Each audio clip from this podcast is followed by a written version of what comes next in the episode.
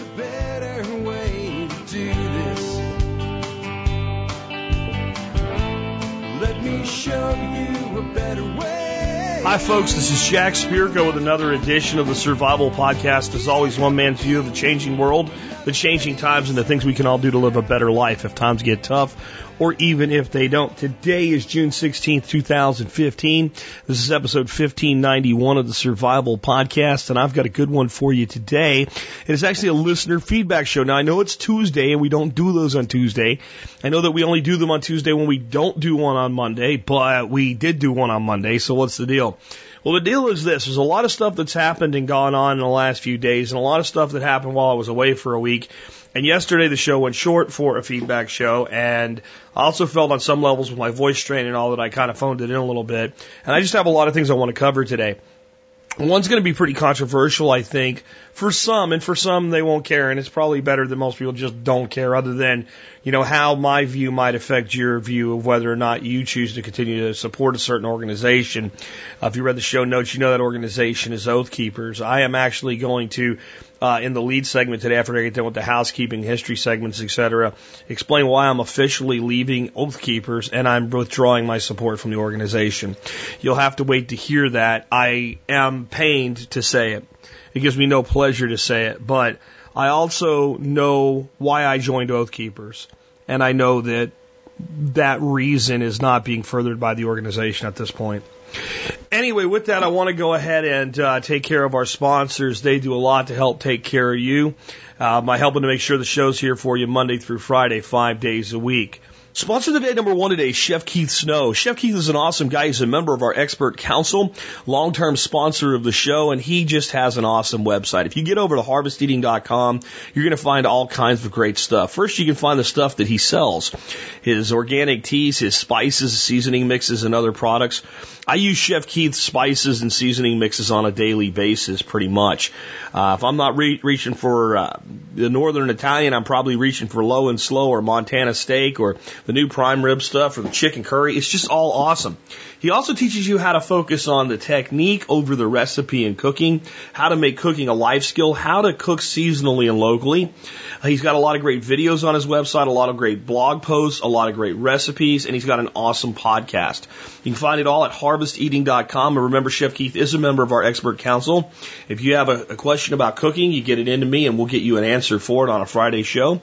Chef Keith Snow at harvesteating.com, long-term sp- sponsor, great partner, great fellow prepper, and just one of the most awesome guys you'll ever meet. Check out his website again today at harvesteating.com. Sponsor of the day number two today is Backwoods Home Magazine, the easiest company that I've ever had to endorse ever in my entire career. Um, it's really easy to endorse a company when you can look back and say to yourself, I've been this company's customer for over 20 years. That's what Backwoods Home is to me.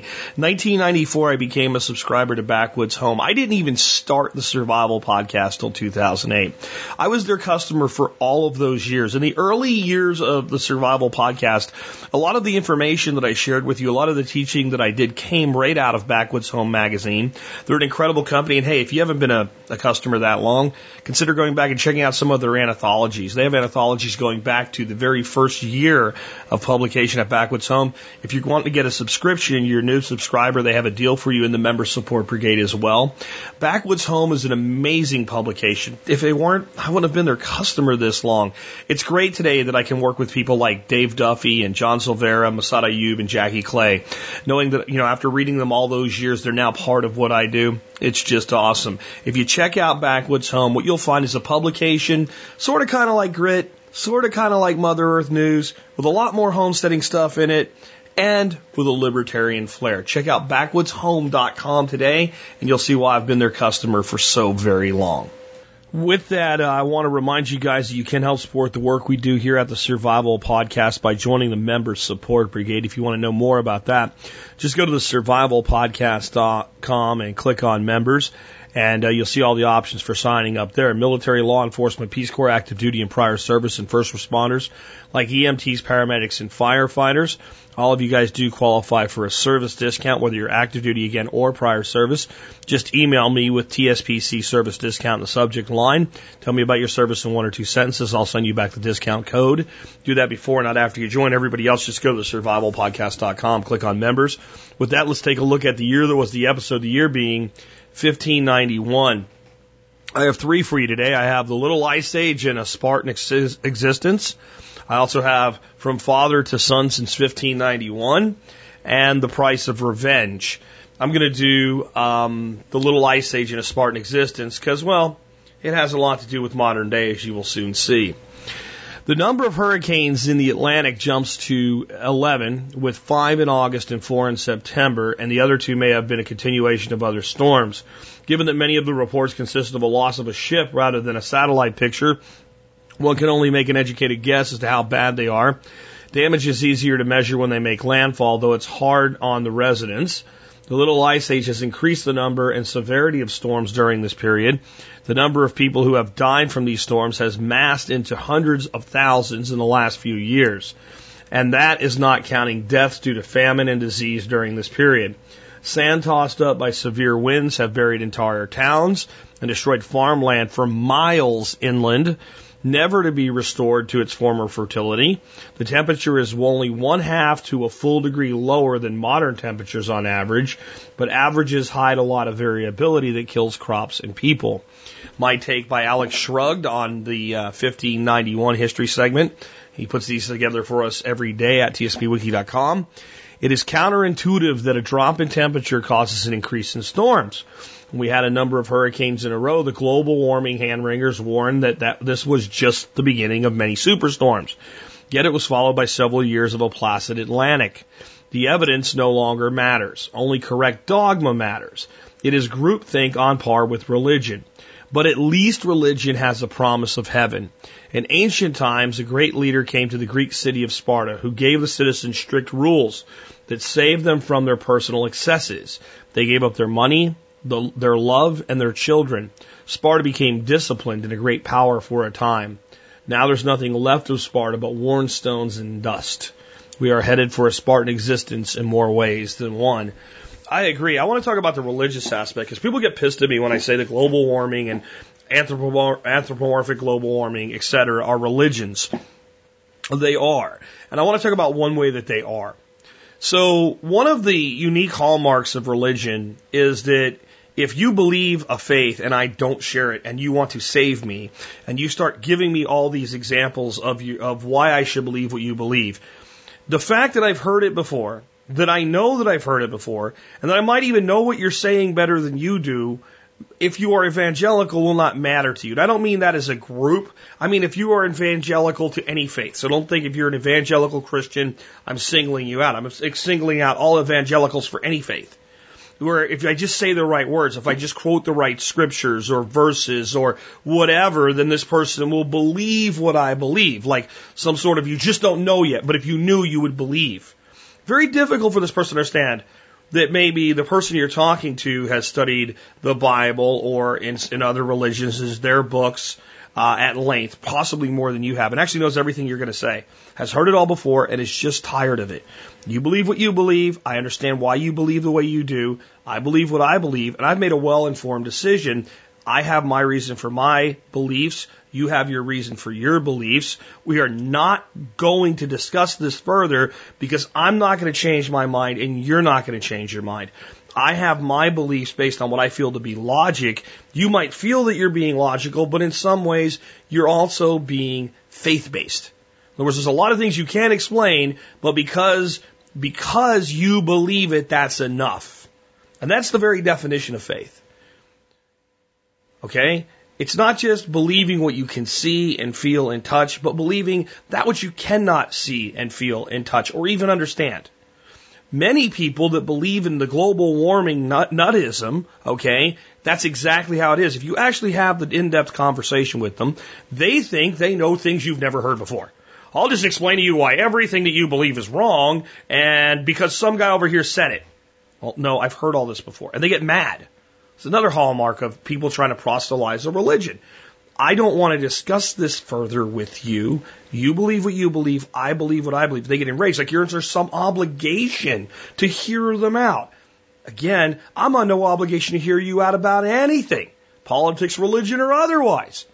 Okay? But maybe I was willing to hear people out over and over and over and over and over and over and over, and I'm done now. I'm done now. There's no new, you have no new information. I know you think you do, but you have no new information for me. I would like to abstain from this conversation. They keep coming at you. That's global warming. Everything about the believers, and that's what I'm, I'm sorry if you're one of them, that's what I'm calling you, the believers in global warming mimics religion perfectly. Perfectly. They cannot explain why they believe what they believe. They can explain pieces and components and parts. But then there's certain things when you bring them up, well, science says so. What does that mean? Science doesn't say anything. Science isn't a thing. Science is a discipline. And the science has never settled on anything. The science isn't settled on gravity. Okay? I know that's hard for you to believe, but the truth is any honest scientist will tell you that. The science is not settled on what gravity actually is. They don't really know. They're not really sure. There's laws that pertain to gravity due to observation, but those laws function differently in different environments, like where gravity has little to no effect in a weightless environment. But there's still gravity there that can be measured, and how does that work? Is it really just curved space? If so, what curves the space? They don't know. But they have observable laws, such as you drop shit, it falls. And if I drop two things with equal densities, they fall at the same rate, even if one weighs a lot more than the other. That's a law. It's observable. Well, almost everything about global warming theory is just that theory. There's almost no observable laws. That doesn't mean a theory is invalid just because it's not a law. It just means that a theory is not a standalone, accepted thing that's like everybody just agrees with this. But continue with your religion if you must. Just stop thinking that other people are obligated to hear what you have to say and to change their mind because you said it a certain way. At least with religion, I can look to it and say, this is your spiritualism. This is your faith. That's fine. There's a place for that. It's not in the scientific community, guys. It just isn't. Until we can actually prove it, and they can't, it's not, it's not even a well founded theory at this point. It's a highly variable theory and one that's way overhyped by politicians trying to sell you on something and turning you into evangelicals for this theory so that you go out and convince everybody else that it's true. Believe what you want. Don't think that other people have to believe the same thing you do or are obligated to hear about it no matter what it is. Anyway, that's my thought. If you listen to me, you do so by choice.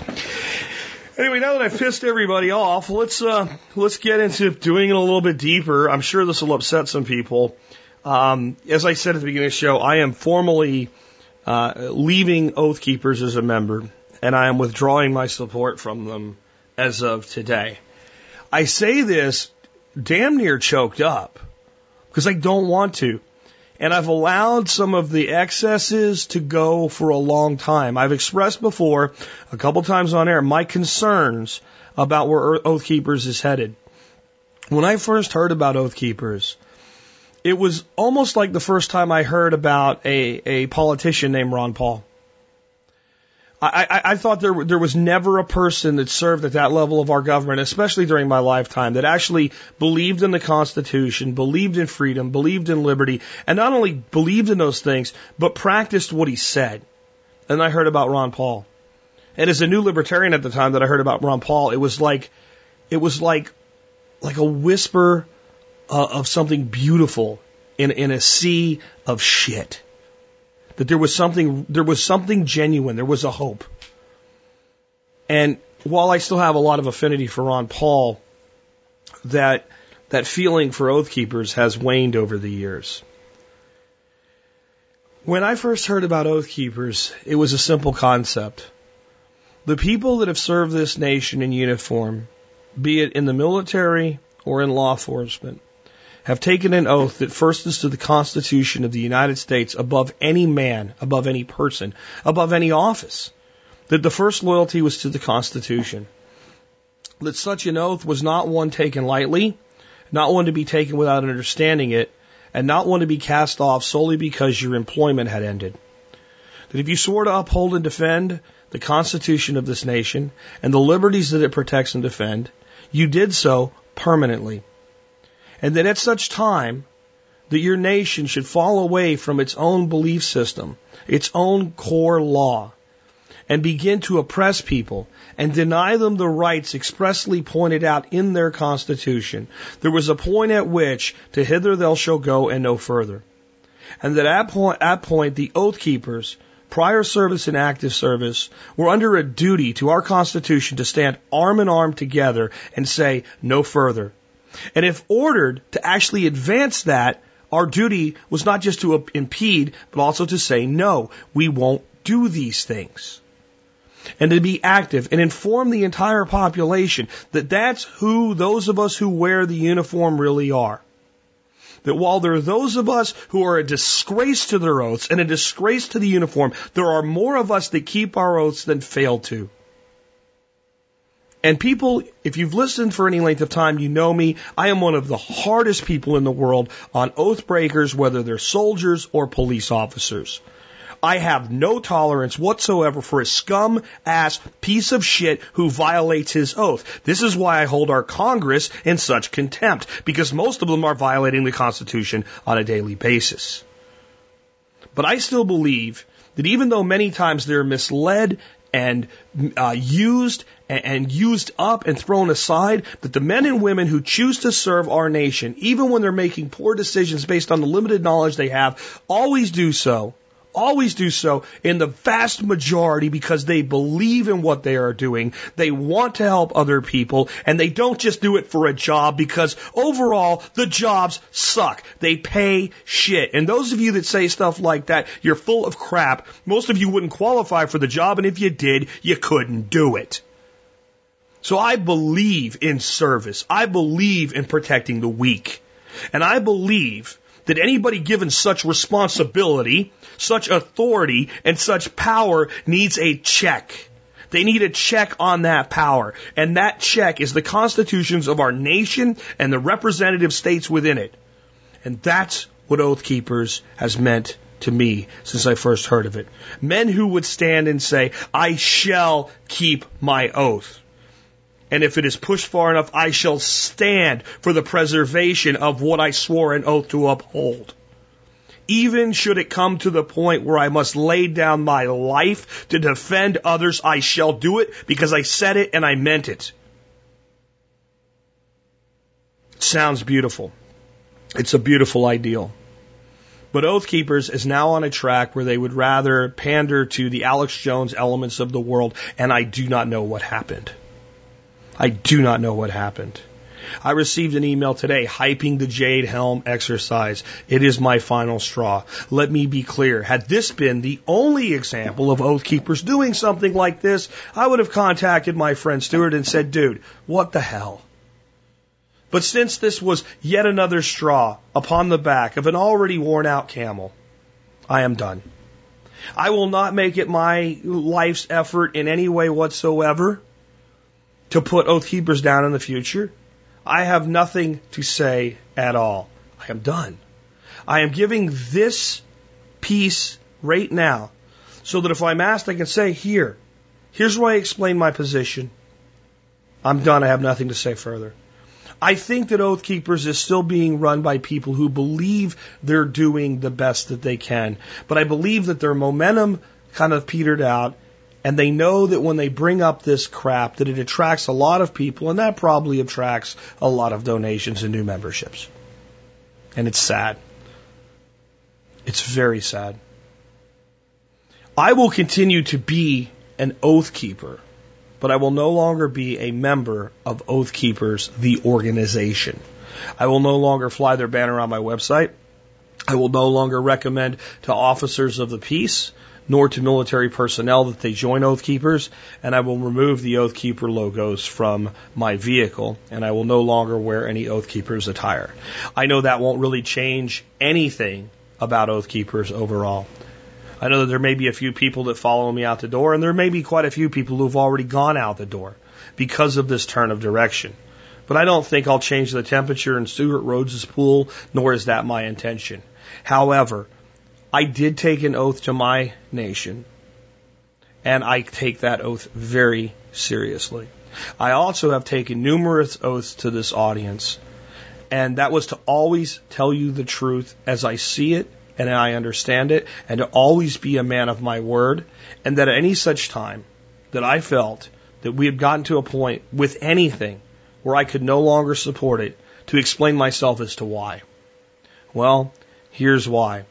When Oath Keepers goes into the word, world of Alex Jones, when Oath Keeper starts telling us things that are flatly untrue, when Oath Keeper seeks more to push hype than to push preparedness, when Oath Keeper seeks more to get exposure than to firm up those who have already pledged our allegiance to the oath, then they no longer serve their purpose. They no longer serve their mission.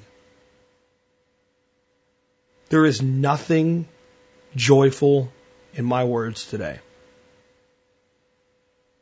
I feel like I've been punched in the face by a brother. A very long telegraphed punch that's taken about the last three years is more and more of this type of propaganda has been released. I feel like I've not only been punched in the face by a brother, it's been done multiple times.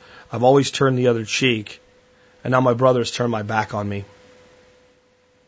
Stewart Rhodes, if anybody should put this in front of you, if anybody should get you to open your thick skull enough to listen to this, I'll tell you this.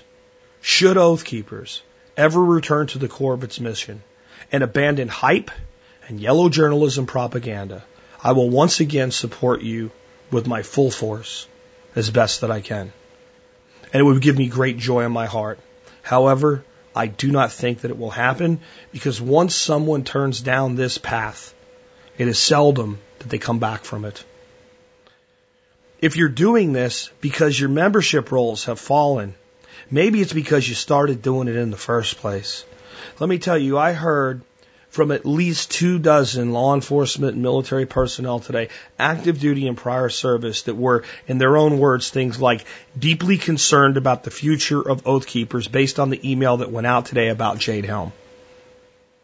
Not just that there's something to be concerned about, but the absolute nonsensical extrapolations made that this is definitively proof that our government is seeking to incrementally roll out martial law with psyops operations on its people. In a word, bullshit. Jade Helm is being conducted by the United States military. Do I trust the United States military? Certainly not implicitly, but I sure as hell trust the men and women that serve a hell of a lot more than the government that they serve. Anybody who's actually served in the United States military knows exactly what Jade Helm is. And here's the thing. This is why I cannot, I cannot abide this any further. The core members of Oath Keepers that decided that was a good idea to take that angle, all of you serve so you all know better. If you ever pull your head from your fourth point of contact, please let me know. Until such time, good luck. God bless you.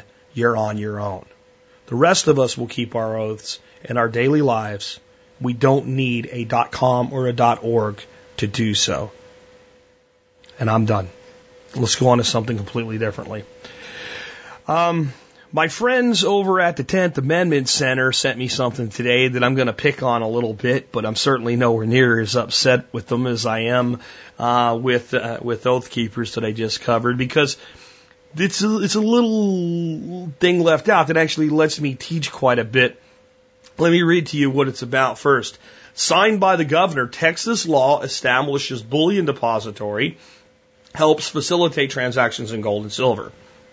Austin, Texas, June 12, 2015. Today, Texas Governor Greg Abbott signed a bill establishing the nation's first state level gold depository. An important step towards gold and silver is a com- commonly used legal tender in the state. Introduced by State Rep Giovanni Capriglione, Republican from South Lake, which is right down the road from me, by the way, and four co-sponsors on February 12th. House Bill 483, HB 483, will create what some pundits are calling the Texas Fort Knox. State officials told the Houston Chronicle no other state has its own bullion depository. More importantly, though the bill creates a means for transactions to occur in these metals, the bill reads in part, a depository account holder may transfer any portion of the balance of the holder's depository account by check, draft, or digital electronic instruction to another depository account holder or to a person who at the time of the transfer is initiated is not a depository account holder. The new law establishes a yet to be determined secure location for storage of bullion such as gold and silver. Quote, Today I signed HB 483 to provide a secure facility for the state of Texas, state agencies, and Texas citizens to store gold bullion and other precious metals, said Abbott. Quote, with my passage of this bill, the Texas Bullion Depository will become the first state level facility of its kind in the nation, increasing the security and stability of our gold reserves and keeping taxpayers' funds from leaving Texas to pay for fees to store gold in facilities outside of the state gold and silver transactions. In short, a person will be able to deposit gold or silver and pay other people through electronic means or checks in sound money. Doing so has a potential to open the market to, to sounds money in a day-to-day transactions. By making gold and silver available for regular daily transactions by the general public, new, the new law has a potential for a wide-reaching effect Professor William Greene is an expert on constitutional tender and said in a paper for the Mises Institute that when people in multiple states actually start using gold and silver instead of Federal Reserve notes, it would effectively nullify the Federal Reserve and end the federal government's monopoly on money. Over time, as residents of the state use both Federal Reserve notes and silver and gold coins, the fact that the coins hold their value more than the notes do will lead to reverse Gresham's law effect, where the money, the good money, gold and silver, will drive out the bad money, Federal Reserve notes. As this happens, a cascade of events can begin to occur, including the flow of real wealth toward the state's treasury, an influx of banking business from outside the state, as people in other states carry out their desire to bank with sound money, and an eventual outcry against the use of Federal Reserve notes for any transactions. One thing, one, once things get to that point, Federal Reserve notes would become largely unwanted and irrelevant for ordinary people, while HB 483 won't nullify the Fed's monetary monopoly on its own. It represents an important step forward in that direction. The Constitution Currently, all debts and taxes in Texas must either get paid with Federal Reserve notes authorized as legal tender by Congress or with coins issued by the United States Treasury, very few of which have gold and silver in them. But the United States Constitution states in Article 1, Section 10, pay very close attention to this quote because we're going to come back to it later and fill in some blanks. Here you go, guys. Quote, no state shall make anything but gold and silver coin a tender in payment of debts. I'm going to read it one more time and throw in one more thing to show you where we're going to fill in the blanks. Quote, no state shall dot dot dot make anything but gold and silver coin a tender in payment of debts. Hold that in your little noggins, guys. The legislation in Texas takes a step toward towards that constitutional requirement ignored for decades in every state, such a tactic would undermine the monopoly of the Federal Reserve System by introducing competition in the monetary system. Next up, HB 483 goes into effect immediately. Since it received greater than a two-thirds vote in each chamber, the House passed it 140 to 4, while the Senate approved it with a 27 to 4 vote. Abbott said Friday that the measure will repatriate $1 billion of gold from the Federal Reserve in, in New York to Texas. The state's gold reserves are controlled by various agencies, including investment funds tied to its public universities. So let's start out with that dot, dot, dot that we talked about. Let me read to you Section 10 of Article 1 of the Constitution, which is widely quoted about this. Clause one, the contracts clause. No state. Let's not leave it dot, dot, dot. Let's read the whole thing, shall we, together, friends? No state shall enter into any treaty, alliance, or confederation, grant letters of marque and reprisal, coin money, emit bills of credit, make anything but gold and silver coin a tender in payment of debts, pass any bill of ad, adniner, a, a, attainer, uh, ex, ex post facto law, or law impairing the obligation of contracts or grant any title of nobility. Um, let me read you a little bit uh, from someone a little more authority than me on what that means. Um, known as the father of the Constitution himself, uh, Madison. Madison says in Federalist number 44, Federalist paper number 4, uh, that, quote, it may be observed that the same reasons which shew the necessity for denying the states the power of regulating coin prove with equal force they ought not to be at liberty to substitute paper medium in place of coin. Had every state a right to regulate the value of its coin, there might be as many different currencies as states, and thus the intercourse among them would be impeded. Okay, so, um, what Madison's saying is the reason this exists is so that people in New Jersey and South Carolina can conduct business with each other. That, that's why this was put in place. One, yes, to put a check on the state so that they can't just create money out of thin air the way that the federal government does. However, uh, Article 1, Section 10 is a limitation on the states. It places no limitations on the federal government, making the Federal Reserve completely constitutional even if you don't like it. Because Congress was given the power to coin money and they took the power they were given and gave it to the Federal Reserve. If someone gives you the power to do something, you have the power to delegate that power. That's what happened. Congress delegated, uh, uh, delegated its power over money to the Federal Reserve. The Federal Reserve is sadly completely constitutional. Now, many would argue that our Congress has a duty to not delegate that authority. Uh, while I would agree there's nothing legally that prevents them from doing so. So let's realize that right now we're talking about nothing but the states.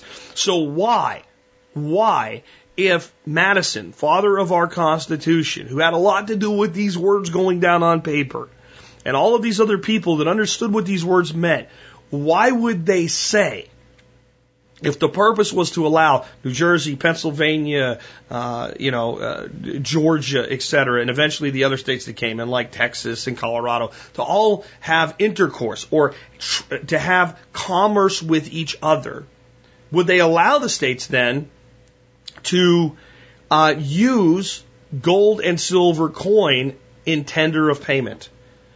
Because gold and silver stood alone with their value. It didn't matter. Of course, you could use gold or silver to discharge a debt. No one cared. Whether the government continued its policy of backing its money with gold and silver or not. And there's nothing that's ever really been uh, objected to about that. In other words, if I want to pay you in gold, no one really gives a damn. Right? If you want to take gold, no one really gives a damn. And if the state of Texas wants to pay a debt in gold, no one really gives a damn. Now, for tax purposes, it's required that the monetary value be expressed in U.S. dollars so that the transaction can be taxed by your masters in D.C. This is all part of the plan, and certainly the people that put the Constitution together didn't want to give up the ability of the new government they were creating for themselves, by the way, to serve in, to do just that. So, so that's the state that we're in. What does that mean? That means it's perfectly acceptable for the state of Texas to set up this gold depository. That means it's perfectly acceptable for the state of Texas to allow you to put your money in there in the form of gold and silver. It's even totally acceptable for the state of Texas to start minting its own gold and silver coins, put the great steel, uh, seal of Texas on it, etc., and to guarantee the value in silver or gold in ounces or grams or anything else they can come up with, as long as it's a recognized unit of measure. What they can't do is put the word dollars on it. They can't put the word dollars on it. They can't even put 50 Texas dollars on it, even if it's gold. Because that's a, a that's fixing the value of a floating commodity. So imagine if they could, what Texas could do is say, hey, this is what we're going to do. We're going to start issuing Texas um, $1,000 coins but it's going to be a tenth of an ounce of, of gold. You say, well, that's not worth a thousand dollars. The state of Texas says it's worth a hell of a lot more than 10 U.S. Federal Reserve notes backed by debt now, isn't it? We're backing it by a little bit more than 10% of the value in gold. Seems reasonable. But under the first clause of Section 10 of Article 1 of the Constitution, that would be unconstitutional. So understand that this move, while positive, doesn't let Texas just start coining money. What it lets Texas do is enable commerce with gold and silver. And when we eliminate the little bit of dot, dot, dot in there, we get a little bit hazy on what that really means. We start to think that like Texas is just going to act as a money issuer in this situation. Now they certainly can. The state of Texas can, will they, will see.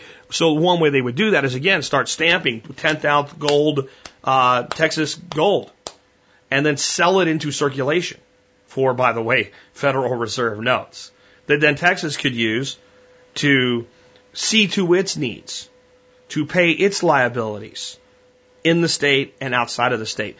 This is where it gets really complicated. Let's say that the state of Oklahoma looks down to Texas and says, not only do we keep you guys from falling into the ocean because our football team sucks so bad, but we don't like you guys advancing beyond us in other ways. So, we're going to create the Oklahoma Gold Depository and emulate what Texas does. I'm sorry to take a shot at Oklahoma Sooners fans. I just had to. I, by the way, I have no skin in the game. I don't really care about the Texas OU game. I just thought it might needle you and wake you up if you're falling asleep. Anyway, so anyway, so Oklahoma says, hey, I want to do this too. So Oklahoma does the same thing. Free to do it. Now, Oklahoma sets up their depository where exchanges can happen for Oklahoma residents. So you now want to pay your mortgage you have a private mortgage, not a not a typical bank mortgage. You have a out you have a uh, what do you call it owner financed loan, and you say to the guy that's the owner financing instead of the bank Federal Reserve member that you usually deal with, hey, can I pay you in gold and silver every month? And the guy goes, yeah, sure. So now what happens is you guys set up effectively a, a, an automatic payment schedule, just like you do with a bank. And Oklahoma every month just chunks whatever amount of gold and silver, uh, you know, with computers basically to manage the inventory into the guy that you owe money to's account. So he just gets it in gold or silver or gold and silver, however you agree upon it. Everything's fine. Everything's constitutional under Section 10 uh, of, of, of, of, of Article 1, Clause 1 of the Constitution. Everything's copacetic. Unless, unless Let's say that you from Oklahoma come to me in Texas and I have a piece of land and we do the same thing with owner financing. And you say, I want to pay you with gold and silver. And I say, fine. And you say, well, I want to use my account in the Oklahoma depository to pay you to your account in Texas. The minute Texas accepts the deposit from Oklahoma, we now invoke the interstate commerce clause. Is it legal? Is it constitutional? Yes and yes. Is it free?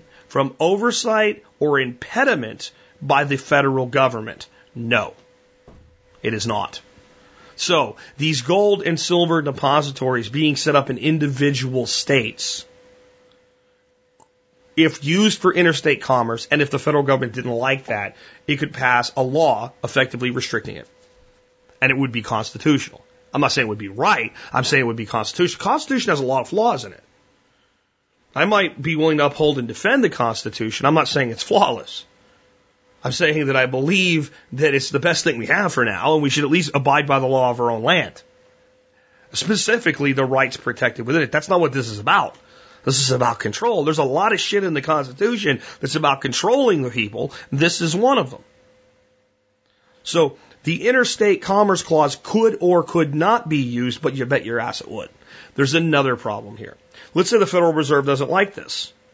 How easy would it be for the Federal Reserve to just basically shit can the value of gold temporarily, thereby throwing the whole thing out of whack? Or to just make the price of gold very variable, more variable than typical. Let's say the Federal Reserve said this is what we're going to do. We're going to buy and sell a shitload of gold uh, using specifically options. And we're just going to trade it all amongst ourselves so that it doesn't really hurt us in any way, shape, or form. We'll just set this little football of gold aside. We'll just pass it around and jack with the value. So that gold drops down by 20% one day and goes up by 13% the next day, and then back down by 13%, and then back up by 47%, and then down by, and just like monthly, it's just bouncing around.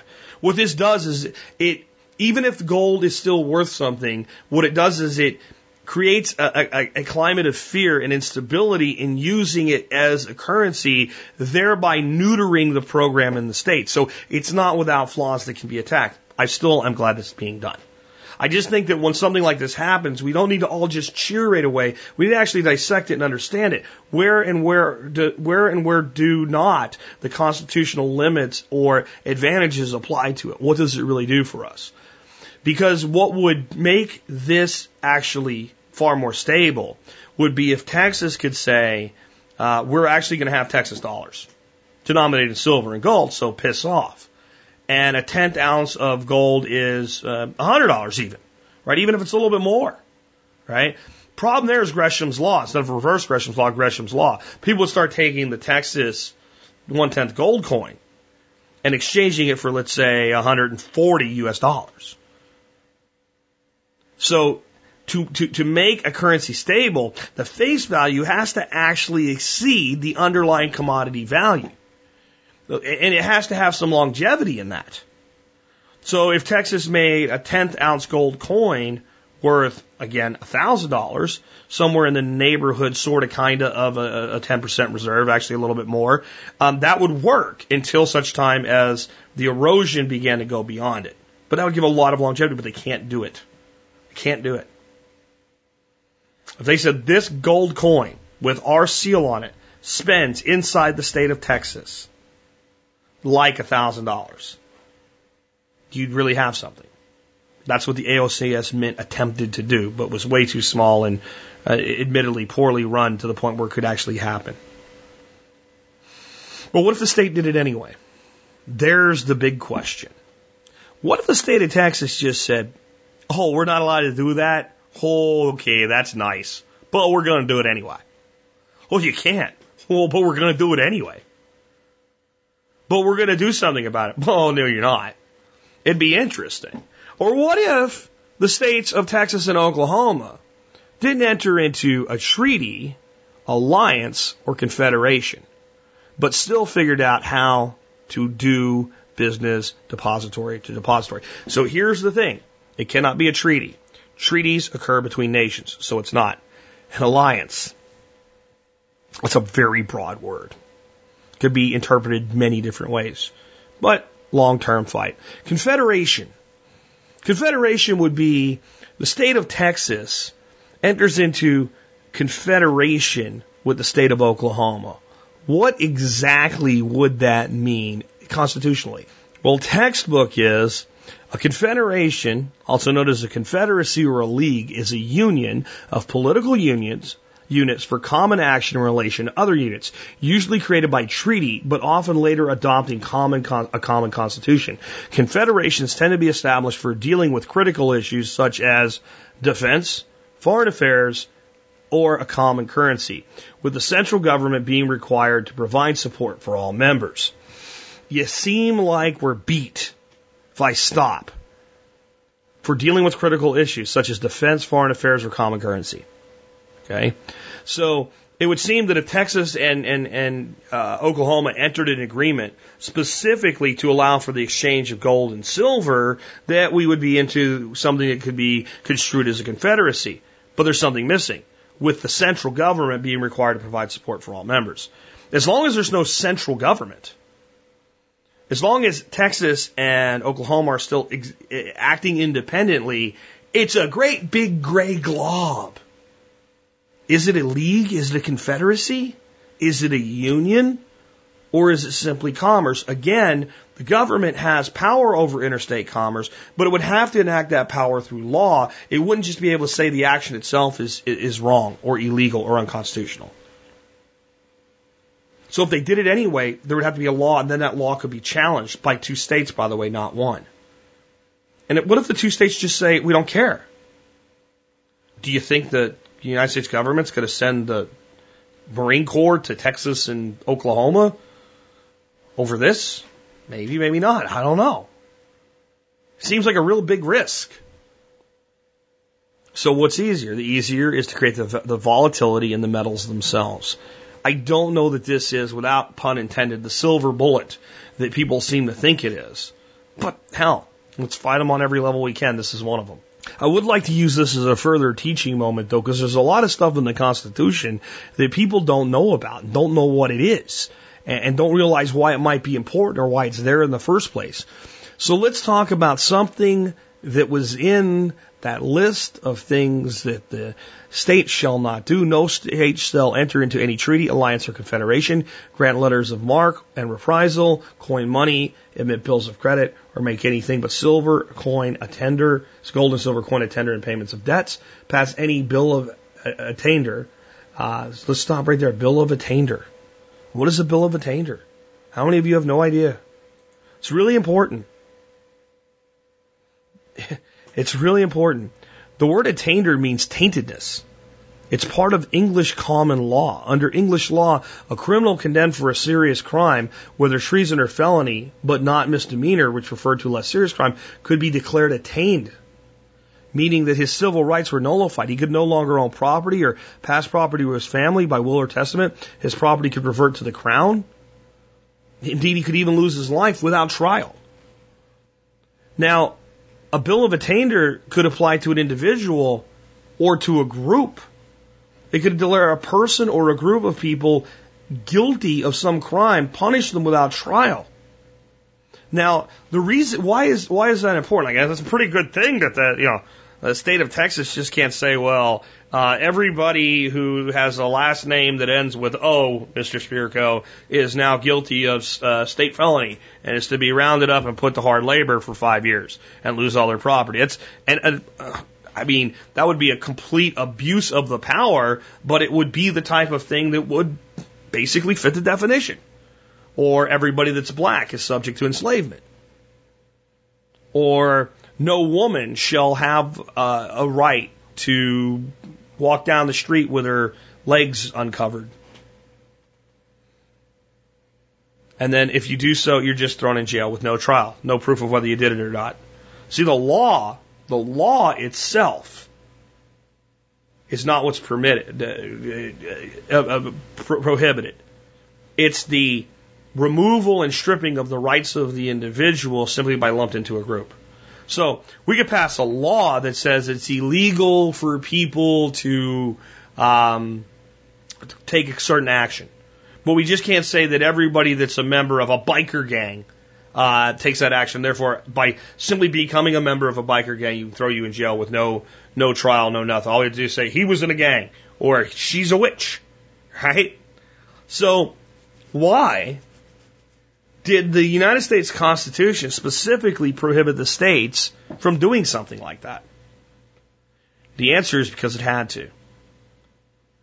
It could not simply prohibit the federal government from doing that and have that mean that the states would be prohibited from doing that. Why is this important? Because many of the things we believe today about our Constitution are sadly not true, or in some situations, possibly happily not true. For instance, most of you believe that the Second Amendment of the United States Constitution guarantees your right to keep and bear arms. It does in relation to the federal government. It does not in relation to the state of Texas or Florida or New York. Gasp, I know. But, and you say, yes, it does. And it's been done. Yes, it, it does now. It does now. It was incorporated over time by the Supreme Court who held over time through their own actions the Bill of Rights applied to the states and the federal government. But when drafted, they did not. For something to be restricted by the Constitution, the entity that it restricts has to be spelled out, whether it applies to the states, the federal government, or the central authority, or both. If it prohibits one, it does not prohibit the other unless it specifically says so. In other words, when it prohibits the states from issuing currency rather than using gold and silver coin to discharge debts or using the central currency, that does not mean that it prohibits the central authority, the federal government, from doing that, because nowhere does it say the central government can't. And when it says the central government can't do something, the federal government can't do something, it does not mean that the state of Florida or Georgia cannot do that. That is left in a Republican government for the individual states to determine for themselves by their own law, legal system, and state level constitution, which is the very reason many states have a constitution that states either initially when the form, when it was formed or by amendment later that people in that state have the right to keep and bear arms. There's one in the Texas state constitution that protects the right to keep and bear arms at the state level.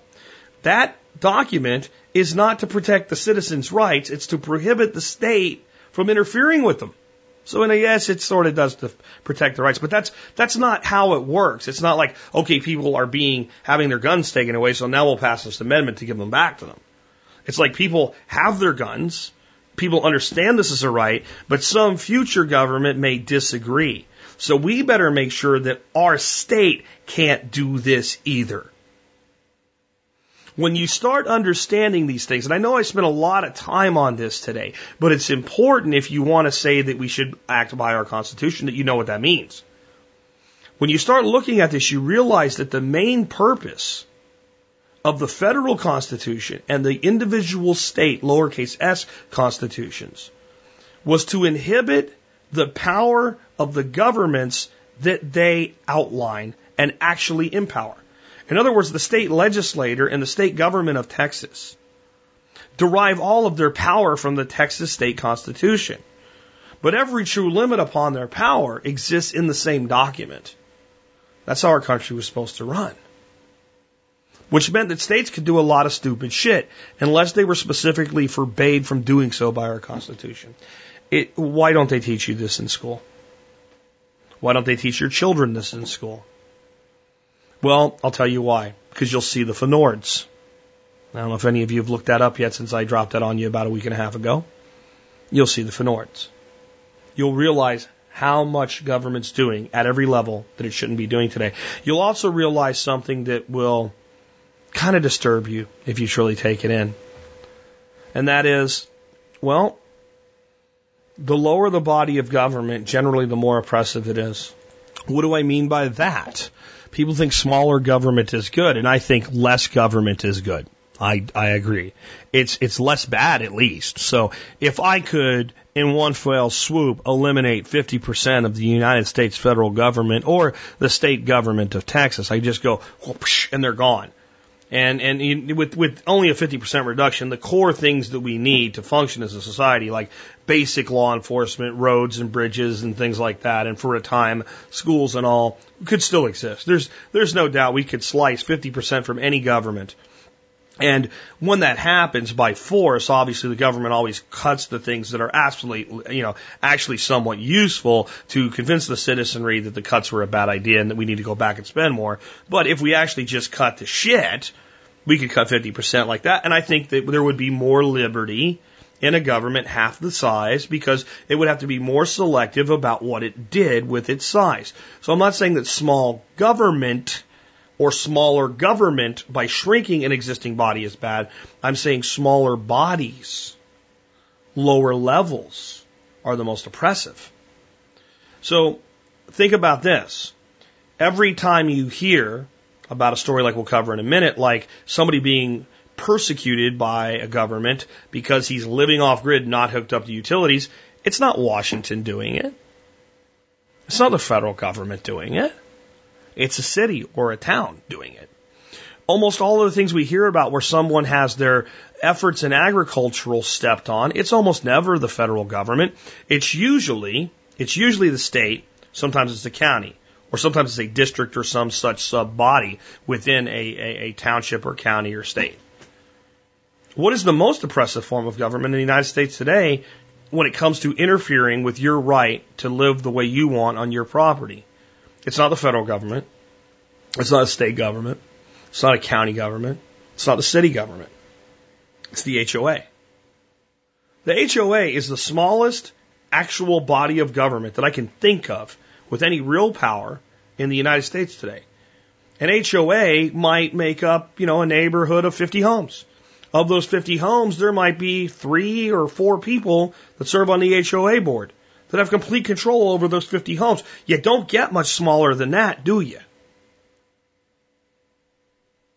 But yet they could seize a property because somebody refused to, refused to pay them their extortion, I mean dues. Nothing the federal or state governments do today is on par with the HOA. So I think one of the problems we have when it comes to our faith in making changes at the local level is an understanding of why we have to in the first place. It's very seldom the case that states actually take the nullification component and, and do something with it. If you look at the federal government's laws of restriction upon you, and then say how many more restrictions are applied by my state, it'll be shocking. How many things can I not do that the federal government just doesn't give a shit about? And then if you say, how many things, if you, especially if you live in a city, a true city, an incorporated city, how many things can I not do that my county doesn't give a shit about, my state doesn't give a shit about, and the federal government doesn't give a shit about? In other words, these smaller bodies of government are never put in place to hold back the upstream, larger body of government. They're put in place to further encroach upon the individual liberties of the people that they claim to serve. The most oppressive government most people live under is either their city, or if they're dumb enough to do it, their HOA. My thoughts by Jack Spirko on something I didn't know would go this far. Let's take us some other cool stuff to cover today. Uh, I've got a lot of energy left in me today. I'm not worn out like yesterday, so uh, this show will probably go a bit longer. So this next one is something that always bothers me. It, it really bothers me when it's presented the way that this is presented because it shouldn't be. Um, but people in their zeal to get people to pay attention like to sensationalize things, even when they're already sensational. And everybody knows if you say a vet's being oppressed, that it's it's more important than you know other things that might be oppressed. So here's the headline. This is on uh, Yellowhammer, which I don't know a lot about, so I don't know how valid the reporting here is, but I do know that this is mostly syndicated from WAFF 48, a, a local news channel. So that does mean that there's at least uh, the basics are probably true.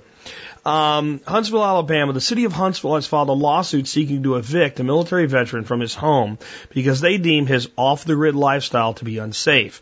According to a report by WAFF, Tyler Truitt currently lives inside the city limits of Huntsville, but is not connected to city utilities. City officials have told him they consider his residence a, quote, trailer, unquote, and say he must be connected to the city hookups. And they are so adamant about it, they have decided to come after him in court. Quote, they came and they condemned our house and told us if we stayed here, we'd be arrested for trespassing on our own property. And the reason why is because they said it was unsafe living conditions because we don't have city utilities hooked up. Truitt told local TV station. Truitt lives on two acres of property and sustains himself and his girlfriend entirely off his land. Quote, we live here off the grid, 100% self-sustaining, unquote, he explained. Quote, so I basically made all my utilities. I have my solar panels, I have my rainwater collection and stuff, end quote. In spite of the city's threats, Truitt says he's not going anywhere unless they decide to send the police to his property and haul him off to jail. I'm pausing here to say, sadly, I bet they do. They are going to do that. They will send a raid and the law enforcement officers that participate in the raid go look at yourself in the mirror, take your badge, throw it in the toilet where it belongs, and quit your job. It's one thing that I'm going to say some things about why this is going to happen in a minute, and where I think he's making a mistake, but you don't have to follow that order. You can say, you know what, get somebody else to do it, Sarge. I'm not doing that. You go do it. I'm not throwing a man out of his own property because he refuses to plug into our sewer system. You have to show me a crime with a victim if I'm going to go out and participate in this. And they'll probably send a dadgone tactical response team, otherwise known as SWAT. And then the yellow journalist will probably report it as worse than it actually was. And everybody's being wrong here. But I'm serious, man. If I were a cop, and you told me to go throw this guy out of his house, I'd tell you go find someone else to do it. I'm busy today. My back hurts. I'm going to talk to my union official if you make me go. Whatever. I feel sick. My ass hurts. My back hurts. I got sand in my crack. I don't know. Make an excuse. You don't have to be part of this. Um, let me continue. Uh, quote, you have to stand for what you believe in, end quote, he said. Quote, they could come out here today if they wanted and take us to jail for trespassing, if that's what they want to call it. That'd be fine with me. I'll still come back the next day and the next day and the next day because it's my home and because I live here. Where else am I supposed to go, really, end quote. Truitt says all he's asking for is the opportunity to enjoy the freedoms he fought to protect. Okay, let me read the rest of it and I'll tell you my thoughts on that. Quote, I took an oath that I would support and defend the Constitution, the freedoms it entails, and I really feel like those are being trampled on, end quote, he explained. Quote, giving people the most liberty and personal liberty you can afford to give them without infringing on other people's rights. I just don't see how we're hurting anybody be, by being here, end quote. Huntsville officials have ignored the local media's request for comment. Gee, I wonder why. Nobody wants to be in that position, do you? Let me explain something here, though. This is an example of the disconnect between reality, fiction. Somebody's going to be pissed that I'm going to say this, but it's true. This man served our country. As far as I know, he did so honorably. Did so, he did volunteer to serve. People say they're not volunteers because they're paid. No, no, no, no, no, no.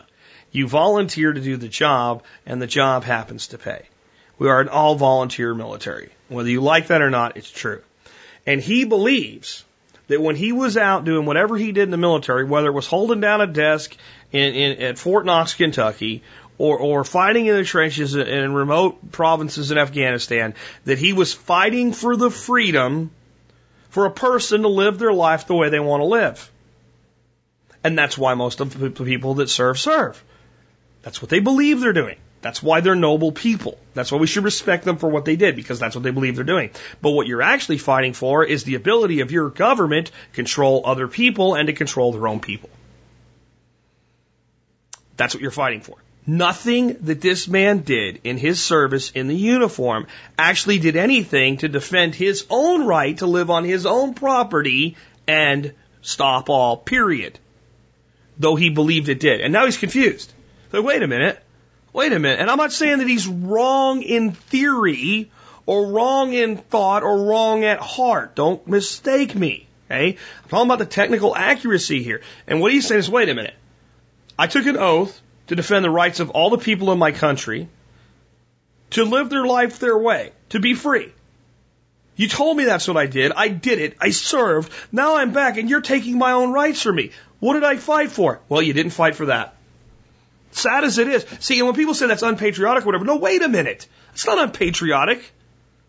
That's entirely patriotic. You're lying. You're lying to men that are having their legs blown off. You're lying to them. You're lying to them.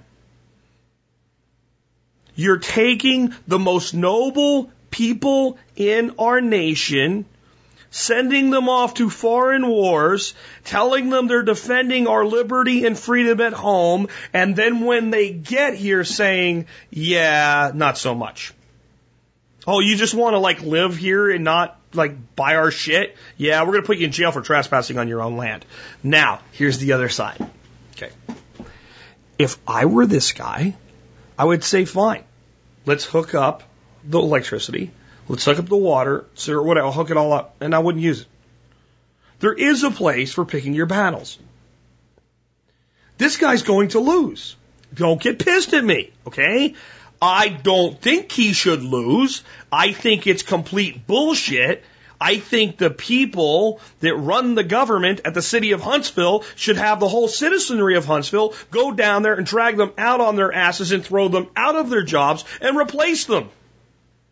That's what I think. I don't think that any of the people that are willing to enforce this type of law on a person not bothering anybody should have any power over anybody. You're all scumbag traitor bastards. All of you. The city of Huntsville is being uh, run by scumbag traitor bastards that would throw this man off his own property because he refuses to do what you say he has to do. You're scumbags.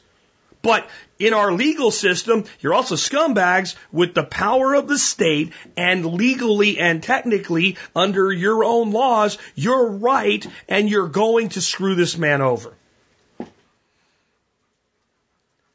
And the people of Huntsville, when you let it happen, and sooner or later they're stepping on your throat because they don't like the way you planted a tree. And oh yes, oh yes, I know cities where to plant a freaking tree, and I'm talking like from Home Depot.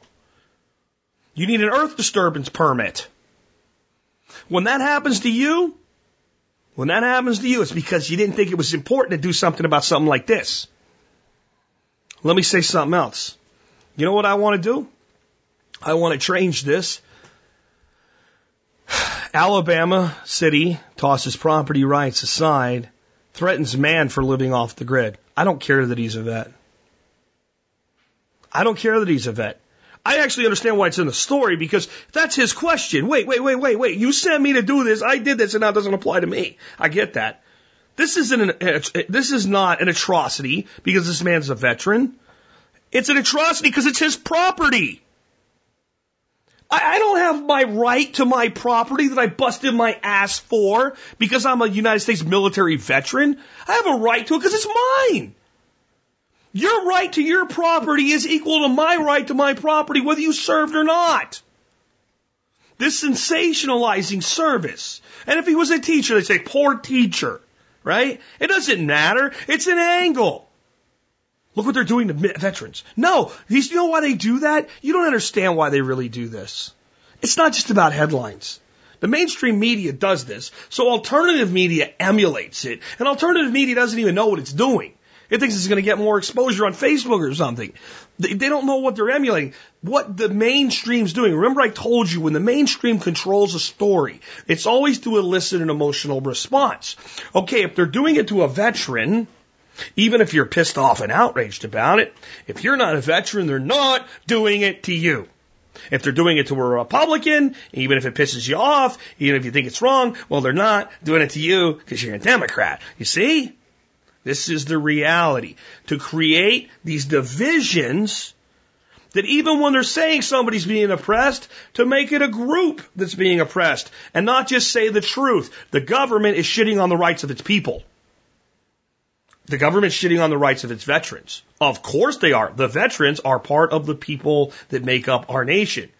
The government is shitting on the rights of black people. Of course they are. They're shitting on the rights of everybody, and black people are part of everybody. Government is shitting on the rights of men in our society today with political correct BS. Of course they are, because the government is shitting on the rights of its people. Stop seeing these divisions and see the Fnords. Start getting it. This man should have a right to live on his two acres of dirt any way he sees fit up until he's actually harming somebody else. Doesn't matter if he's a veteran. I don't care. I don't care if he's been to prison 47 times for crack cocaine. If he's not doing crack cocaine now and he's not selling crack cocaine now, I don't care if he never served. I don't care if he ever held a job in his life. I don't care if somebody gave him the money to buy his property. I don't care. It's his. And until America pulls its head out of its collective ass and comprehends the words I'm saying right here, we're screwed. Because it's just a story somewhere. It's just a thing somewhere. It's just a, oh, it's a poor veteran. Poor veteran. This could happen in most cities. I bet you 95% of cities in America would take the same stance with this guy, whether he was a veteran, whether he was a Republican or a Democrat, whether he was black or white, whether he was a male or a female, whether he was Caitlyn freaking Jenner. It wouldn't matter. You're not doing what we say, and therefore you don't have a right to your property. So, Jack, if you're this passionate about this, why do you say that the smart thing for him to do is just simply hook up to the utilities and not use them? Because in spite of the fact that I want to be on the side of the right, that I think this guy is on the side of the right, there's also realities. There's a lot of realities that I think we should be able to do that we can't. I think if I want to, I should be able to own an M60 machine gun but I'm not going to go out and own one. And if I did, I'm not going to go out and own one walking down the street with it because I don't want to go to federal frickin' prison. So there's a point where you say, does this legislation really prevent me from living the life that I want to live? And if so, then how do I strategically fight it? So the way that I would fight it is sure I'm hooked up to your water utilities. My bill this month, gee, that's zero. Yeah, we have power to the house. As long as the power comes to the house, throw the breaker. Pay the $5 service charge to the utility company to be there. You don't have to use it, just have the service. But you shouldn't have to. Again, there's a lot of shit you shouldn't have to do. Right? There's a ton of things we shouldn't have to do. I don't think if I do a remodel on my house, I should have to get a permit. That's where I moved to a place where you don't have to. But when I lived in a city where you did have to, if it was a reasonable thing that I could just get the permit to do it, I would get the permit and do it. Why? Because if I don't, somebody from the Department of Making Me Sad is going to show up and make me sad. You have to start being smart about the way that we fight. And you have to stop seeing the divisions that are false. I'm pissed that the city of Huntsville is attacking this gentleman because he's a human being. I don't care that he's a veteran.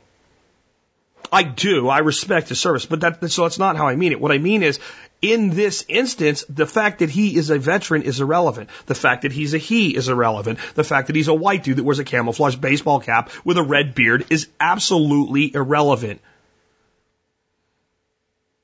if he was a gay dude that was seven and a half feet tall, dressed in a white unicorn costume with assless chaps on the back, I still wouldn't care. His rights are being interfered with, and you should be equally outraged. If this was a person with a Hillary Clinton and 16 sticker on their bumper, with dreadlocks, you should be equally, equally outraged. It is the impediment to live your life as you see when you're not harming anyone that should outrage you. Now, why does your government and why does your media not want you to see it that way? You're not so easy to control anymore. You start seeing it for what it is everywhere. You start seeing the plight of every single one of your fellow citizens as being equal you stop saying stupid shit like Black Lives Matter and then responding to that with White Lives Matter too. How about Lives Matter? Few people have been smart enough to say that. All lives matter. Police lives matter. Black lives matter. Bullshit. Life matters. Freedom matters. Liberty matters. What the hell is wrong with this country? What the hell is wrong with my country? I know what's wrong. My country's sick in the head. My country has lost its collective mind. My country has no idea when it says it's patriotic what it's supposed to be patriotic to. Freedom, liberty for all. You cannot say you want freedom, but only freedom for those who you like, or freedom for those who are like you, or freedom for those who agree with you. Freedom and liberty exist for all, or eventually they exist for none. There's a place in this country, and we're getting very, very close to it, where we are going to have to collectively stand or kneel. And I'll tell you this no matter how many of my fellow citizens kneel, I will never kneel. I will always fight. I will always rebel. I will always carry on my own individual insurrection. That's what I want you to do too. But we can be smart about how we carry on our individual insurrections and our collective insurrection. We have to understand the game we're playing. If you're going to play soccer, you don't get to use your hands. If you disagree with the game, create a new game. Don't go into their game, which is when you move into the city limits, there's certain restrictions that they have. You need to understand them and understand how to strategically break them if they don't make sense. This guy's problems could probably be solved for about 250 bucks. If he doesn't have it, he can get in touch with me. I'll send it to him. That's how I feel about this. Don't look for anybody else anywhere in media, alternative, mainstream, or otherwise, to cover it the way that I just did. If you want to be outraged about this, be outraged about it for this basic reason. The city of Huntsville, Alabama just told an individual he's trespassing by standing on his own property that he owns. That's all you need to know. That's all you need to know. It's people of Huntsville, you know what? I'm not big on voting, but I think this is a reason to vote against anybody. Put the cat in charge. Put the dog in charge. In fact, they'd probably make a better deal. This is what you guys should do. You guys should nominate in the opposing party for every single member on a seat of city government, a cat or a dog. And then vote them in office. And they'll do the collective square root of F all. They won't do anything, but at least nothing will get any worse. They'd probably do a better job overall. I think we'd be better off in some of these cities if they were run by pit bulls and German shepherds like live in my home with me My dogs have never impeded on my liberty, not even once. Let's take another one. I'm going to end with a story about automation and minimum wage, and I'm going to tell you guys something that if you haven't listened before, maybe you've never heard. Uh, I'm going to cover this again in a way that nobody's going to cover, alternative media or otherwise, at least that I've heard so far. This is on uh, QPolitical.com. McDonald's just destroyed Obama's plan to raise the minimum wage by Brandon Stewart. Brandon Stewart, you are a programmed drone. Not that I begrudge you for kicking Barack Obama when you can. I'd get in line to do that if there was one. However, this is nonsense. This is right wing pandering crap, and this is complete propaganda. Let me read it to you, and if you agree with it while I'm reading it, just hear me out when I tell you why it's all bullshit. Let's get one thing straight. We live in America, a country built on free enterprise and capitalism. If you have a good idea and the drive to see it through to completion. Just because you make minimum wage doesn't mean you have to make minimum wage. America wasn't built on the backs of men and women who whined about not having enough until they got it. McDonald's is now participating in the minimum wage raise, but they're doing something interesting to counterbalance it. They're actually laying people off and replacing cashiers with full service kiosks. It was built by men and women who demanded this life give them more than what it had originally allotted them, and they didn't give up until they got it. What this mass protest does show is if enough people get together and yell and complain, they will probably have their med- demands met by a country that continues to cater to those who complain when they don't get their way instead of actually finding something better. Whatever happened to make the most of yourself and working hard for something more than a job flipping burgers? I personally thank McDonald's for replacing these people. Maybe now they'll strive to do something more with their life. I read an article on the Blaze a few weeks ago with the title Fast Food Workers, You Don't Deserve $15 an hour to flip burgers, and that's okay. This is 100% right. Here's an important quote from the writer. Quote, you think the jobs I had when I was 16 should have provided me with a comfortable living? I just established in my late 20s? Frankly, I think you're delusional. To understand how delusional, consider that a $15 an hour full-time salary would put you in the same ballpark as some biologists, auto mechanics, biochemists, teachers, geologists, roofers, and bank tellers, end quote.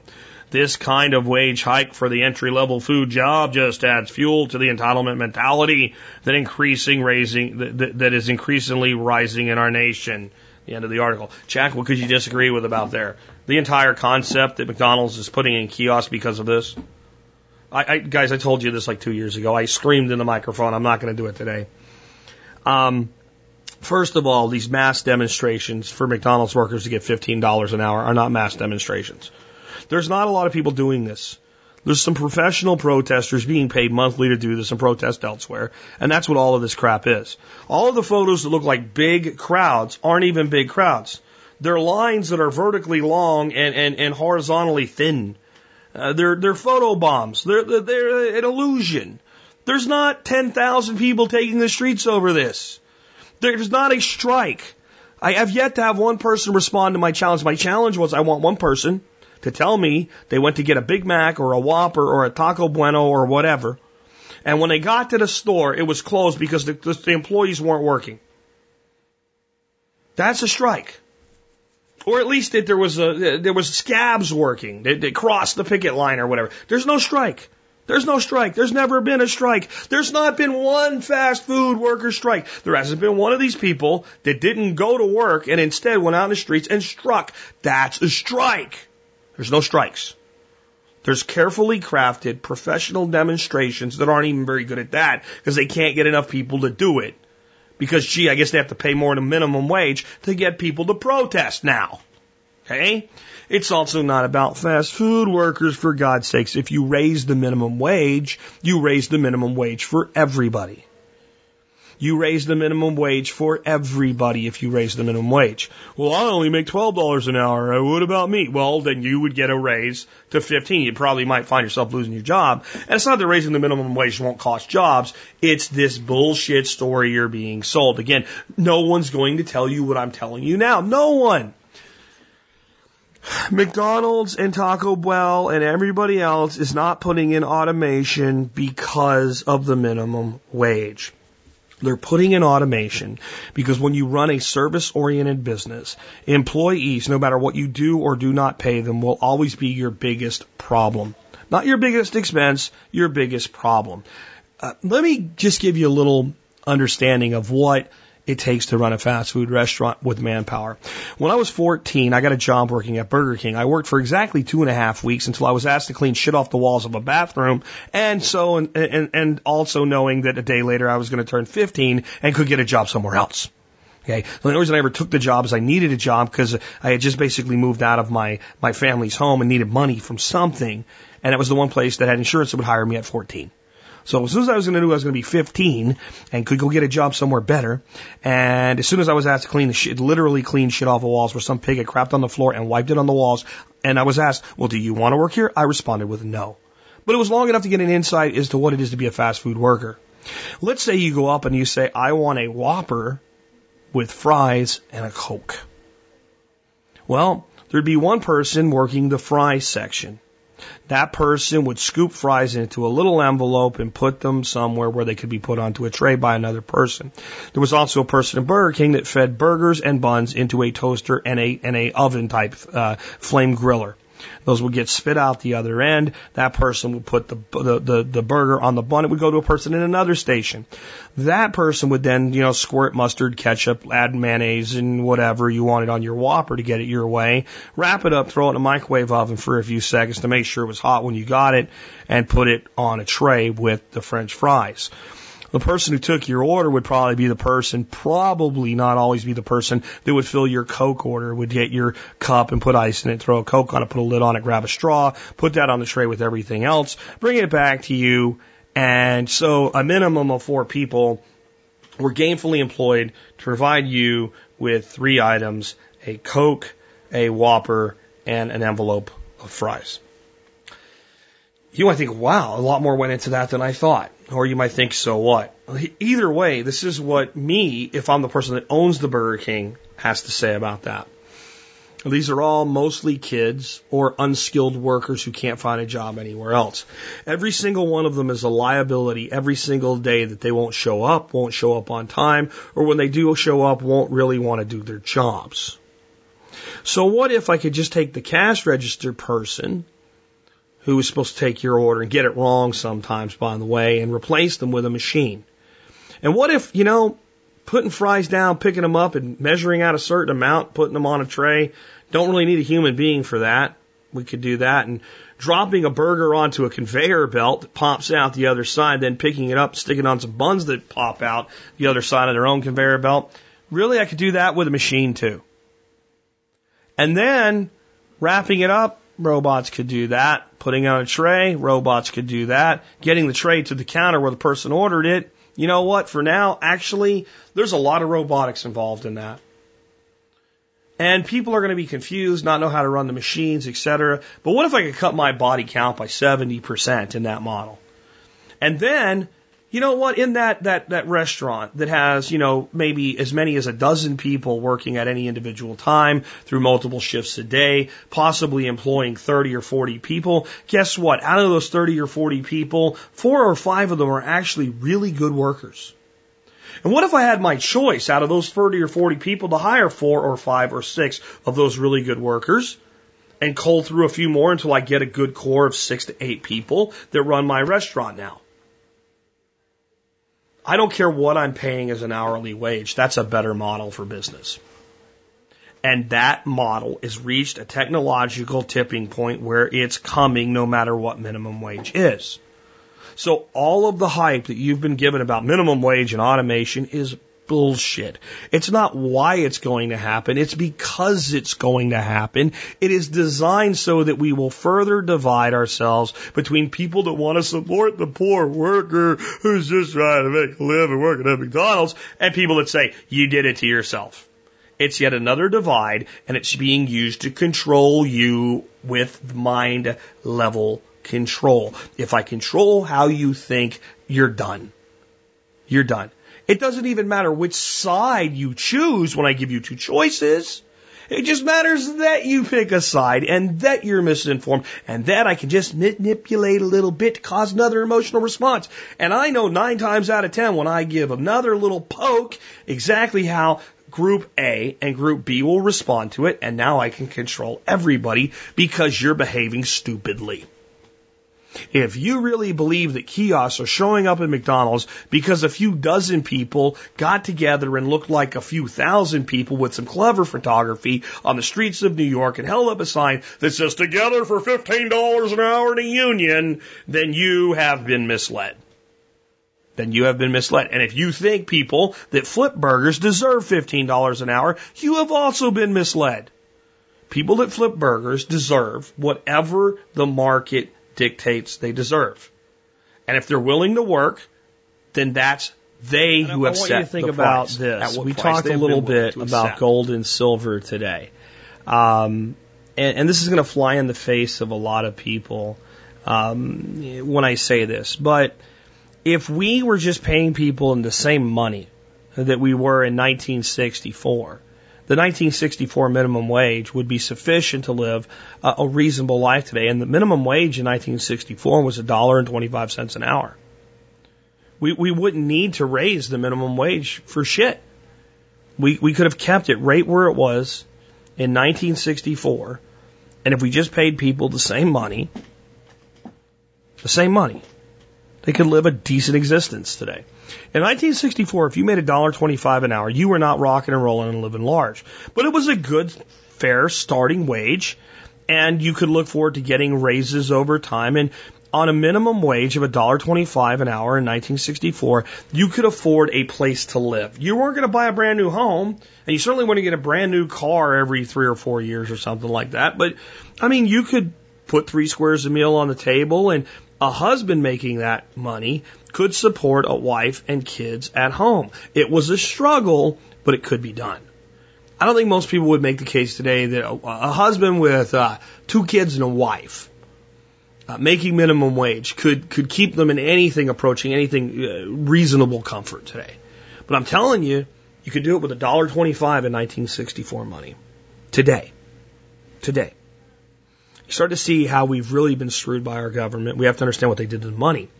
See, in 1964, if I wanted to give you a dollar and 25 cents, then I would put into your hands five quarters, just like I do today. Of course, the quarters I put in your hands today are made out of copper and nickel.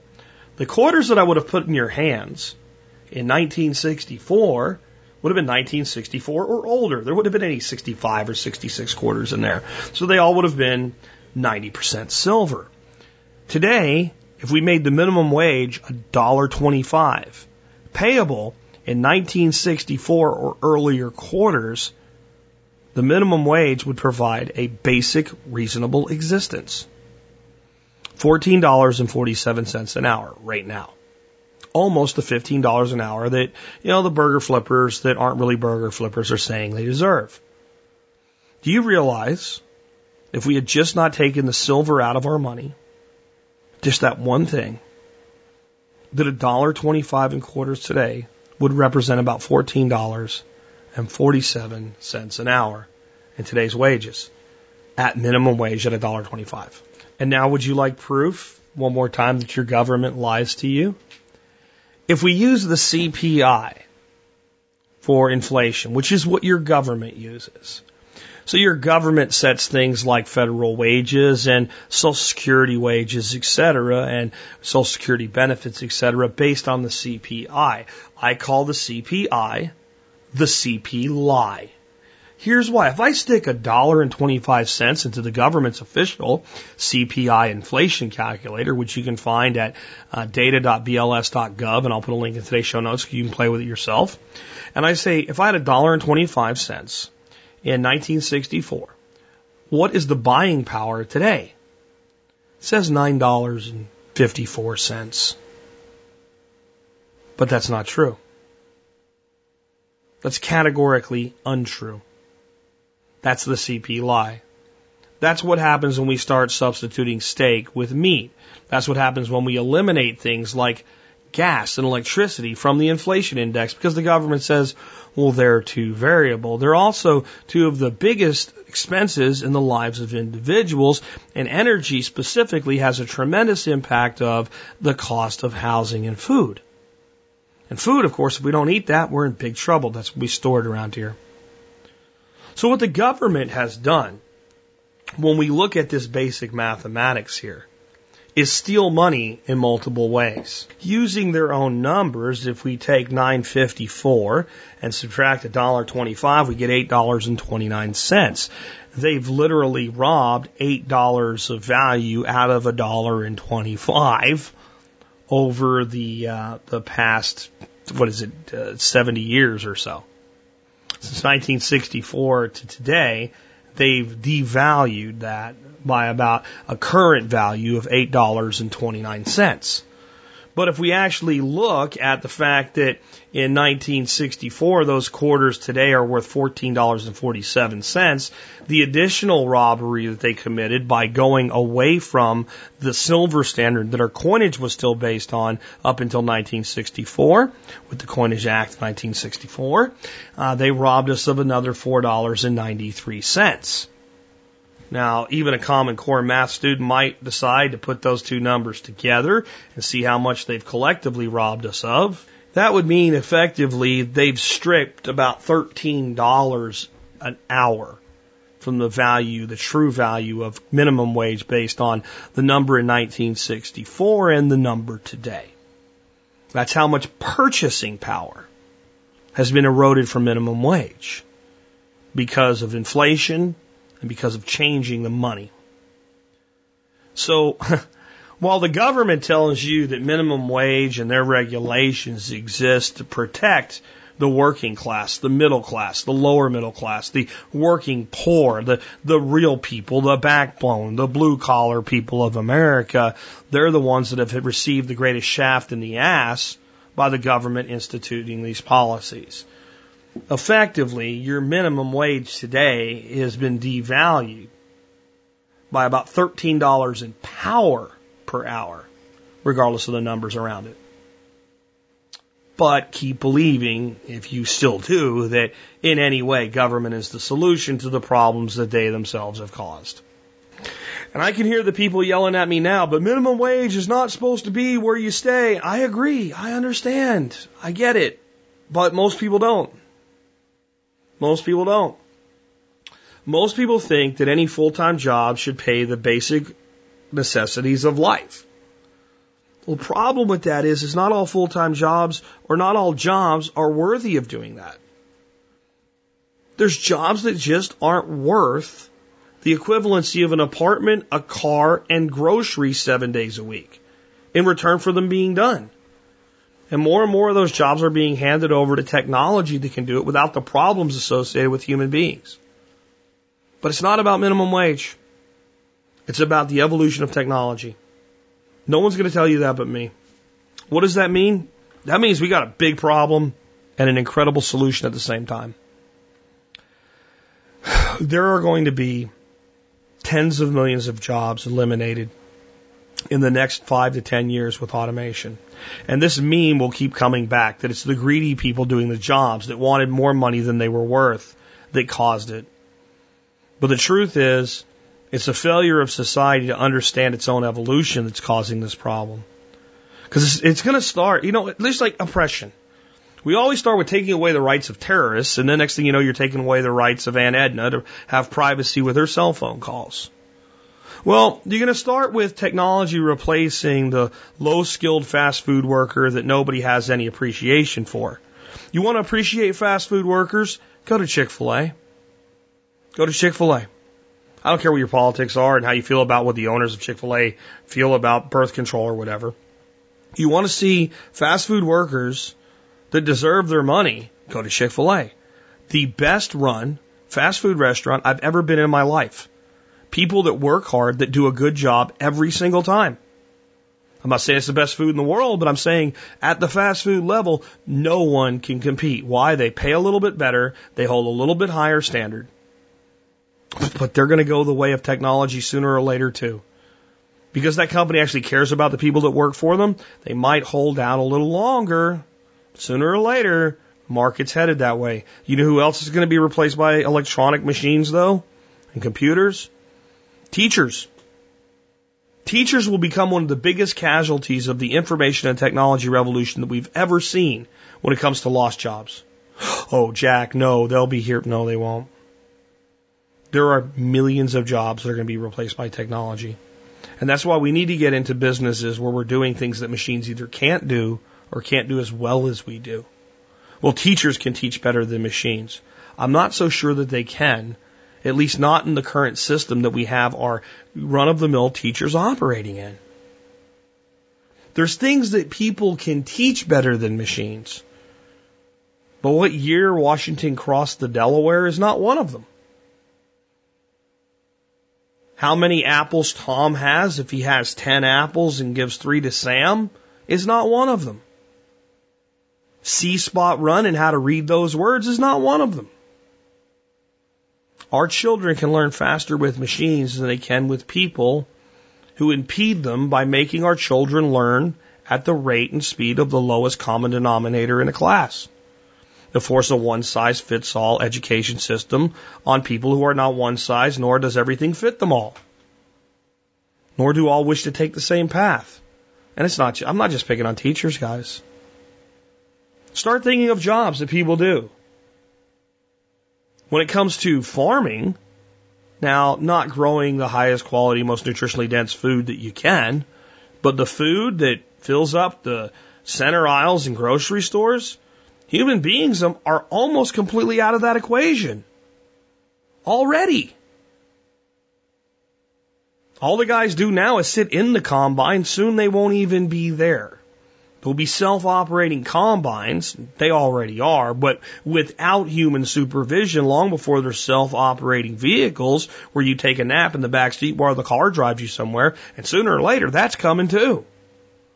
Well, if that comes, we don't need truck drivers. We don't need taxi cab drivers either now, do we? We don't need delivery personnel. This whole thing is going to radically shift the economies of the world. And during that shift, none of the politicians want the blame.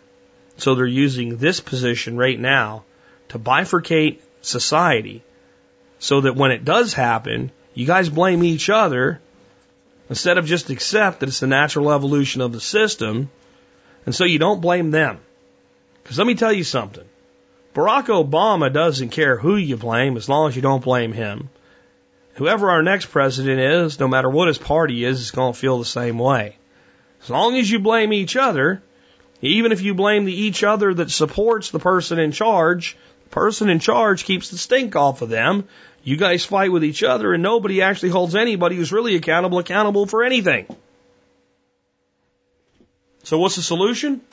Solution is for you to stop believing in bullshit, accept the, re- the world, become a grown up, start answering your own questions, and indeed start asking your own questions instead of being told things. This meme, this fast food workers meme, I went into today because there's so many just like it. I'm hoping that pattern recognition will start to kick in for you. So you start saying, oh, this is more bullshit just like that fast food workers thing. I see. And you'll start saying, well, what does this mean for me? And how do I adapt to it? That's how you live that better life. That's how you build real wealth in your lives. Because I'll tell you what machines aren't going to replace anytime soon. Craftsmanship. True high quality. You might have a robot make your Whopper or your Big Mac. But your Whopper is not going to make a perfectly seasoned steak. Your, your, your computer is not going to make true high quality cooking with all five flavors represented, blended perfectly. Robots aren't ready to do shit like that yet. Robots already make the majority of products that you own in your home. Injection molded, 3D printed in the future, etc. But no one pays top dollar for a piece of wood carved by a computer. It's a commodity. It's the art that's carved by a human that's paid top dollar for. If we want to preserve things like that, we need to start seeing value in it again. We need to sell America on that value. We need to sell the world on that value. The human beings intrinsically have value. And that we need to understand what our value is and figure out how to deliver that in a way that makes other people want to do business with us. We need to reestablish the concept of value for value exchanges. Instead of the market dictating the price, we need to dictate the value between each other. I've paid people far more than they've charged for things before because I wanted them to know how much I valued it. And people have paid me more than I've asked for before because they wanted me to know how much they valued what I did. It's amazing what happens when you remove government and control and regulation and third parties and fourth parties and fifth parties and fees and taxes from the commerce system. If you want to see generosity and you want to see value for value, come to a TSP workshop or a Perma Ethos workshop and watch what happens when the barter blanket gets put down and people start being asked to exchange value amongst themselves. All of a sudden, you see people fight it they struggle it. They think in Federal Reserve note units. They think in dollars. They think that person just put this item down. That item sells for 60 bucks. I don't have anything that sells for 60 bucks. There's no way I can barter for it. They watch somebody else do it and they go, well, that item wasn't worth $60, but it was worth what the item on the blanket was to the individual who was offering it up. And something clicks. You watch an 11 or 12 year old girl become a master of that while adults still struggle with it. I'm not kidding, Callie. You know who you are. And some of you know who Callie is. She'll probably be running this place by the time she's 20 if she keeps on her current track. A lot to learn yet, young lady, but you're on the right path. This is what we need to do amongst ourselves to self organize, to stop looking for mommy and daddy to solve our problems, to be grown ups and solve our own problems and engage in our own commerce. It's not going to happen anytime soon at a large level, but we can all do it right now at the individual level. We can all choose to do business with each other and leave them out. We don't need the banking system. We have the items that we have of value we can exchange to direct barter. We have Bitcoin, we have our gold, and we have our silver. And we can all do business that way to some degree right now, and we don't need to advertise it. We just need to see the value that each individual truly brings to the table, recognize that value in each other, and do some level of our commerce based on it. Someone has to go first. Someone has to be a pioneer. The pioneers of today will be the successful entrepreneurs of tomorrow. They'll be the ones that'll adapt to the new paradigm before it gets here and therefore be prepared for it when it does. You want preparedness? This is the largest economic shift to occur in modern history, and it's coming whether you like it or not, whether you're for it or not, whether you believe it's a good thing or a bad thing. It's coming. It's coming like a comet. And it can either be something beautiful leaving a tail in the sky, or it can be Thor's hammer smashing into your world and the end of the world as you know it. It depends on how you adapt to it. And the younger you are, folks, the more of it you're going to contend with.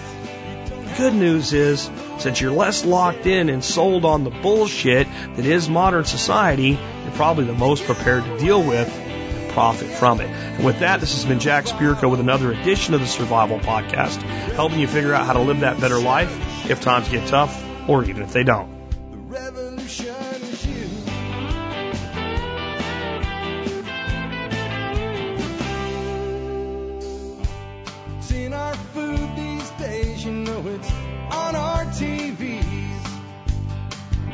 Sometimes we forget we are what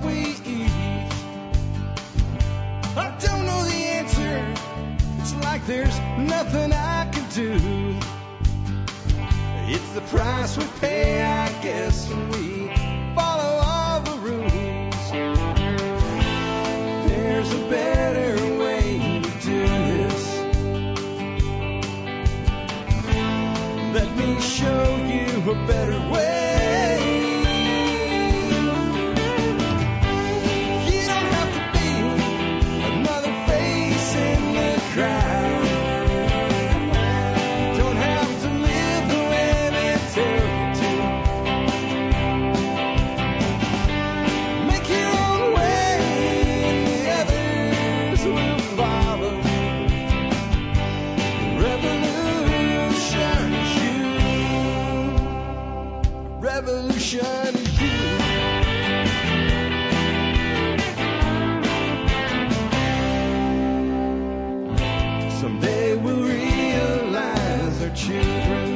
Can't pay.